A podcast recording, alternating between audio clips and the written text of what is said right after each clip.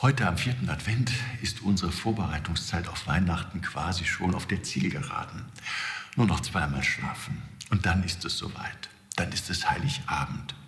Der Volksmund sagt, Vorfreude, das ist die schönste Freude. Und ich hoffe, dass Sie etwas von dieser Vorfreude heute am letzten Sonntag im Advent schon etwas verspüren.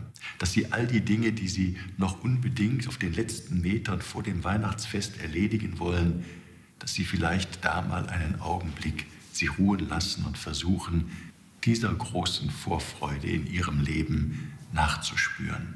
Ich gönne mir jetzt kurz vor Weihnachten, wo immer es möglich ist, solche kleinen Auszeiten, kleine Pausen, in denen etwas von dieser Vorfreude in mir wachsen kann. Die Vorfreude auf die Geburt des Gottessohnes, der für uns Mensch wird, der als Kind in Bethlehem geboren wird und seitdem Licht und Lebensfreude in all die Dunkelheiten unseres Lebens bringt.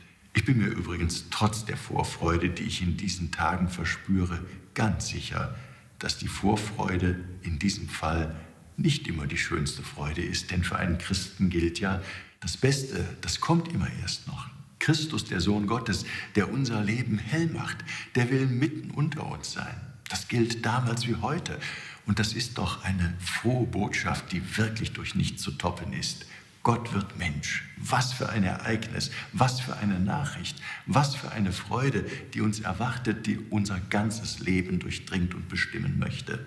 Also freuen Sie sich heute am vierten Adventssonntag auf ein wunderbares, im wahrsten Sinne des Wortes, göttliches Geburtstagsfest. Ihr Rainer Wölki, Erzbischof von Köln.